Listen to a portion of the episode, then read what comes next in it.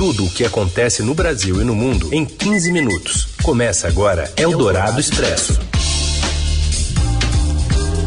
Olá, sejam muito bem-vindos. Está começando o Eldorado Expresso. Como você sabe, é um noticiário enxuto, resumido, só o que é mais importante para você ficar bem informado nesta sexta-feira. Eu sou a Carolina Ercolim, comigo Heisen Abac. Tudo bem, Heisen? Oi, Carol, boa tarde a você, boa tarde aos ouvintes que estão com a gente ao vivo no FM 107,3 107,3 Eldorado ou no podcast aí em qualquer horário. É isso aí, nessa parceria editorial da Rádio Dourado com o Estadão. Vamos aos destaques desta sexta, 22 de outubro. A bolsa cai 4% e o dólar sobe e chega a R$ 5,74 após as manobras do governo para furar o teto de gastos. Uma pesquisa aponta que o Brasil tem 7 mil assassinatos e 45 mil estupros de crianças e adolescentes por ano. E ainda uma morte no disparo de uma arma cenográfica num set de filmagem do ator Alec Baldwin e a ajuda da atividade física na redução da mortalidade por câncer. É o Dourado Expresso. Tudo o que acontece no Brasil e no mundo em 15 minutos. O dólar tem forte alta nesta sexta-feira e a Bolsa Brasileira desaba após a saída de Bruno Funchal, secretário especial do Tesouro e Orçamento, e de Jefferson Bittencourt, secretário do Tesouro da equipe econômica, por discordarem do drible no teto de gastos para bancar o Auxílio Brasil de 400 reais, avalizado pelo ministro Paulo Guedes. Por volta do meio de meia, a moeda americana tinha alta de 1,50%, cotada a R$ 5,75. Em mais um dia de perdas, a Bolsa de Valores recuava 4,49% para os 102.896 pontos. O CDS de 5 anos do Brasil, termômetro de risco do país, subiu para o maior nível em um ano. Os juros futuros também avançam, refletindo a percepção de que o Banco Central terá de ter e ser mais agressivo com a política monetária. Na semana que vem, o Comitê né, de Política Monetária se reúne para definir a nova taxa Selic, hoje em 6,25%. A gente vai entender um pouquinho mais sobre os bastidores dessas mudanças, dessa debandada no Ministério da Economia, com a colunista do Estadão e da Rádio Dourado, Adriana Fernandes.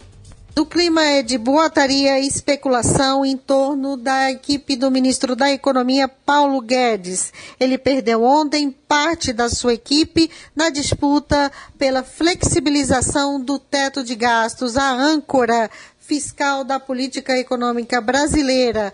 O Centrão, junto com o Palácio do Planalto e o presidente Jair Bolsonaro, decidiram mudar a regra do teto de gastos para abrir mais espaço para aumento de gastos em 2022, ano, ano em que o presidente vai disputar a reeleição. A decisão acabou provocando uma crise política e econômica dentro do governo. O mercado reagiu, continua reagindo, e agora a boataria é de que poderá haver mudanças também do ministro Paulo Guedes enquanto ele enfrenta essa debandada, o Guedes tomou hoje a vacina de reforço contra a Covid-19. O local escolhido foi o posto de saúde do Lago Norte, área nobre de Brasília, a cerca de 13 quilômetros da esplanada dos ministérios. Paulo Guedes tem 72 anos e faz parte do grupo de risco da doença. Ele havia tomado a primeira dose ainda em março com a Coronavac, na contramão do presidente Bolsonaro, que não se vacinou e adota discurso negacionista em relação aos imunizantes. O ministro da Economia defende a vacinação em massa como solução para a volta à normalidade e a recuperação econômica do país. Mas o momento aqui em Brasília é de tensão e de fogo amigo do Centrão para tirar Paulo Guedes do seu cargo. E no dia em que o governo acertou um acordo para modificar essa regra do teto de gastos, o presidente Bolsonaro anunciou a criação de um benefício para caminhoneiros, sem porém informar a fonte de recursos. O Bolsa Diesel também será de 400 reais e atenderá cerca de 750 mil caminhoneiros em razão da alta do preço do combustível. Só que nem a equipe econômica nem as lideranças da categoria gostaram da oferta, que foi chamada inclusive de piada de mau gosto. Eldorado Expresso.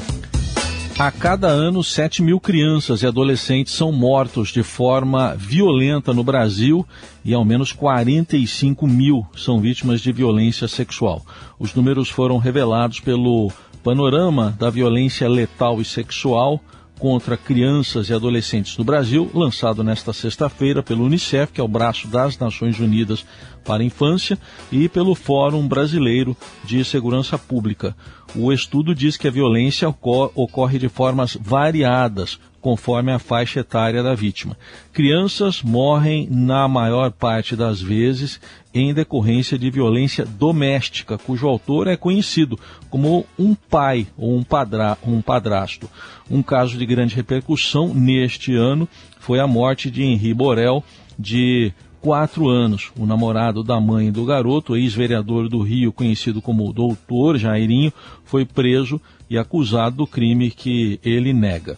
No ano passado, 300 menores de até 9 anos de idade foram mortos de forma violenta no país. Foi praticamente um caso por dia, boa parte deles dentro da própria casa. O mesmo vale para a violência sexual, em geral também cometida dentro de casa por pessoas próximas. Já os adolescentes que representam a maioria das vítimas são mortos majoritariamente na rua são vítimas, segundo apontam os pesquisadores, da violência armada e do racismo. O estudo também destaca a alta proporção de jovens mortos durante intervenções policiais. Eldorado Expresso. Entidades citadas em relatório do Ministério do Meio Ambiente, a COP26, negam ter sido ouvidas. Quem traz informações direto de Brasília é o repórter André Borges. Oi, André. Boa tarde, Raíssen, Carol e ouvintes da Rádio Dourado. O Ministério do Meio Ambiente vai levar uma proposta do Brasil para apresentar lá na COP26, a Conferência do Clima da ONU, que vai começar no próximo dia 31. É, para isso, o Ministério disse que conversou com 219 empresas e instituições de diversos setores para formular a proposta brasileira, né, que vai levar para lá. Bom, a gente foi ouvir algumas dessas empresas, dessa lista que o Ministério é, disse ter ouvido para saber como é que eles colaboraram. E aí começaram a vir negativas. Olha isso. Então, a Sabesp, por exemplo, aí de São Paulo, disse que jamais colaborou com nenhuma conversa, nem teve reunião a respeito disso com o Ministério do Meio Ambiente. A mesma posição foi a da WWF Brasil, aquela organização da área ambiental, é, é, que também disse que não teve nada, nenhum contato sobre isso, se disse surpresa com essa informação o Instituto ICV do Mato Grosso, outro que disse também não saber. Diversas empresas que estão na lista que o governo argumentou e disse ter é, conversado não participaram de nenhum encontro com o Ministério do Meio Ambiente, mas sim as representações, as associações de cada setor que tiveram esses encontros, mas o Ministério foi lá e colocou o nome de todo mundo, deu uma boa inflada na lista. É, o pessoal não está entendendo nada da área ambiental, mas é isso. É, estão todos lá como colaboradores do que o Brasil vai apresentar a partir do dia 31 na COP. Vamos ver o que vem por aí. É com vocês, Heisen Carol. Eldorado Expresso. A farmacêutica americana Pfizer afirmou nesta sexta-feira que a sua vacina contra a Covid é 90,7% eficaz em crianças entre 5 e 11 anos.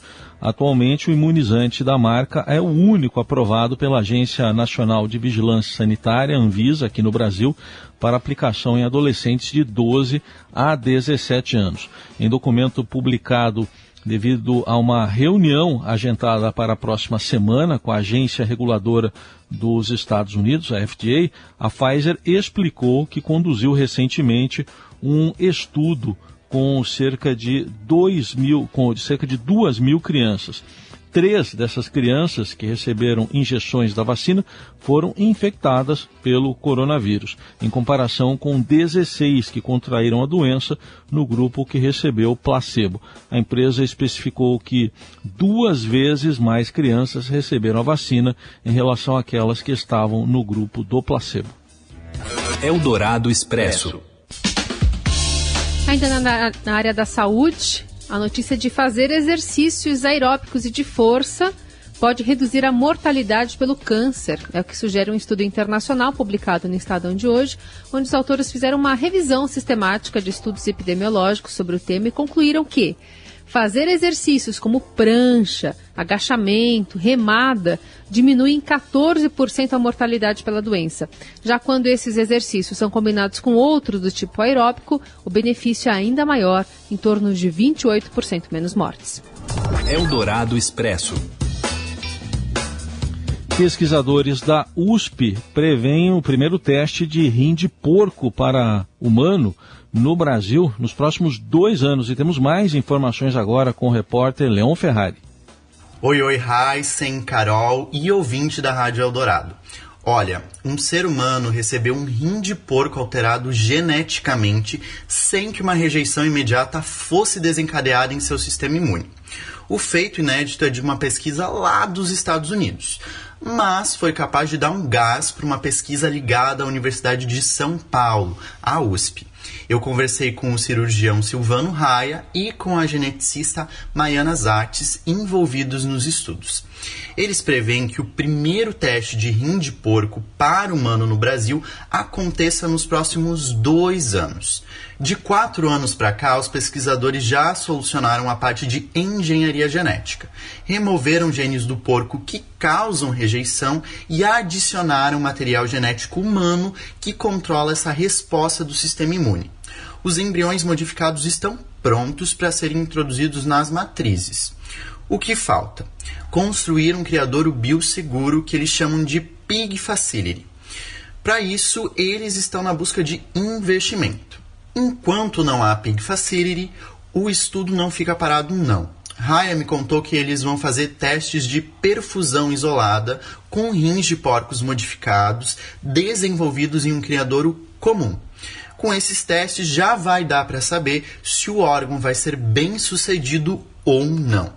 A esperança é de que dê tudo certo. Afinal, mais de 26 mil brasileiros esperam na fila de transplante só por esse órgão. E olha, esses são só os primeiros passos da pesquisa. Mais para frente, a ideia é poder transplantar o coração, a pele e as córneas dos porcos modificados, por exemplo. Você ouve Eldorado Expresso. De volta com o Eldorado Expresso, a gente fala dos assuntos importantes aqui no meio do seu dia. E um dos assuntos importantes, e está tendo bastante repercussão de hoje, é sobre o ator Alec Baldwin, que disparou acidentalmente uma arma cenográfica que matou uma diretora de fotografia e deixou um ferido no set do filme Rust, no estado americano do Novo México. Ele prestou depoimento em uma delegacia em Santa Fé. O ator foi interrogado por policiais que apuram as circunstâncias do acidente no set de gravação do Faroeste, estrelado por Baldwin, que foi o autor do disparo que matou a diretora, Halina Hutkins, de 42 anos, e deixou o diretor Joel Souza, de 42 anos, também ferido. A polícia apura as circunstâncias do acidente e a arma usada em cena. Eldorado Expresso.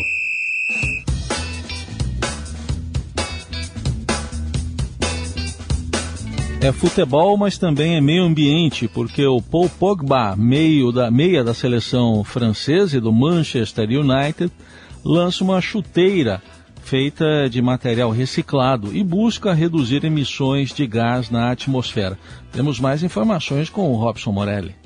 Olá, amigos! Hoje eu quero falar de um produto novo no mercado do futebol lá na Europa que está sendo lançado. Trata-se de chuteiras veganas. Mas o que é isso? Isso mesmo, chuteiras veganas. São chuteiras produzidas sem o uso é, de material animal e com o uso de muito material reciclado. Ela leva esse nome é, porque não usa é, nada de fabricação é, que venha do, do, animal. A ideia é da Adidas, um fabricante de produtos esportivos. O Pogba, jogador francês, campeão do mundo com a França e jogador do Manchester United, que foi escolhido para fazer esse lançamento da chuteira. E o design, olha só quem assina o design dessa nova chuteira, que não, não tem cadarço, não é de amarrar. É Stella McCartney, exatamente, filha do ex-Beatle Paul McCartney. É uma chuteira nova, uma chuteira lançada no mercado e com essa pegada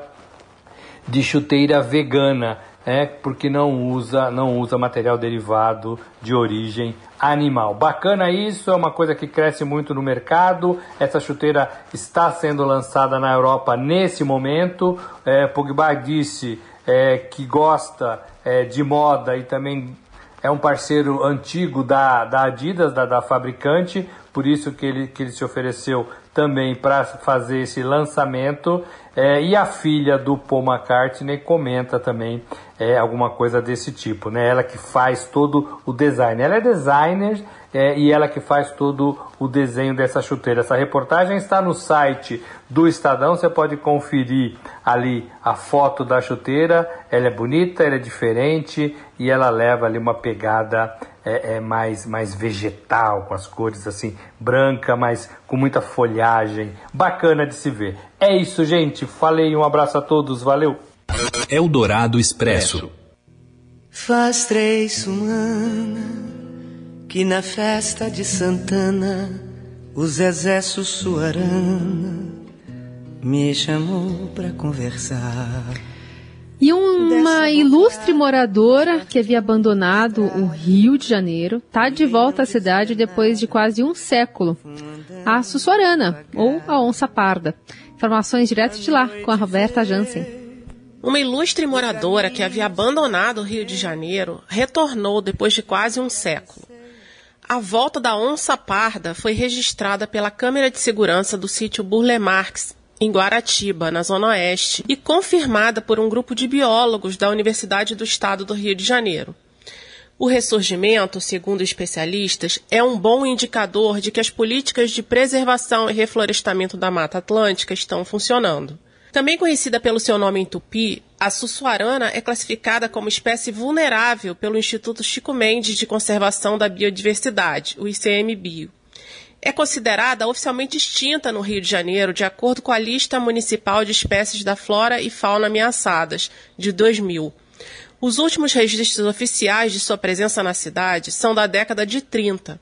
A boa notícia sobre o seu retorno foi oficializada em estudo científico publicado na revista Checklist em 28 de setembro. Em junho do ano passado, uma câmera de vigilância do sítio Bulemarx captou por acaso a imagem da onça, que não era observada há mais de 80 anos. Com a comprovação de que se tratava mesmo da desaparecida Sussuarana, biólogos começaram a buscar registros da passagem do felino por outros lugares. E eles conseguiram reunir moldes de pegadas e de arranhões deixados em árvores, indicando a presença do animal no Parque Estadual do Mendanha, no Parque Estadual da Pedra Branca e na Reserva Biológica de Guaratiba, na Zona Oeste. Faz três semanas que na festa de Santana o Zezé Sussuarana me chamou pra conversar. E é com Sussuarana de Maria Bethânia que a gente encerra também a semana e essa edição do Eldorado Expresso. Um ótimo fim de semana. Até semana que vem, Heisen. Valeu, Carol, para você também, para todo mundo que está nos ouvindo. Ótimo fim de semana. O caminho estava em meio, eu tive aquele receio que alguém nos pudesse ver. Você ouviu Eldorado Expresso tudo o que acontece no Brasil e no mundo em 15 minutos.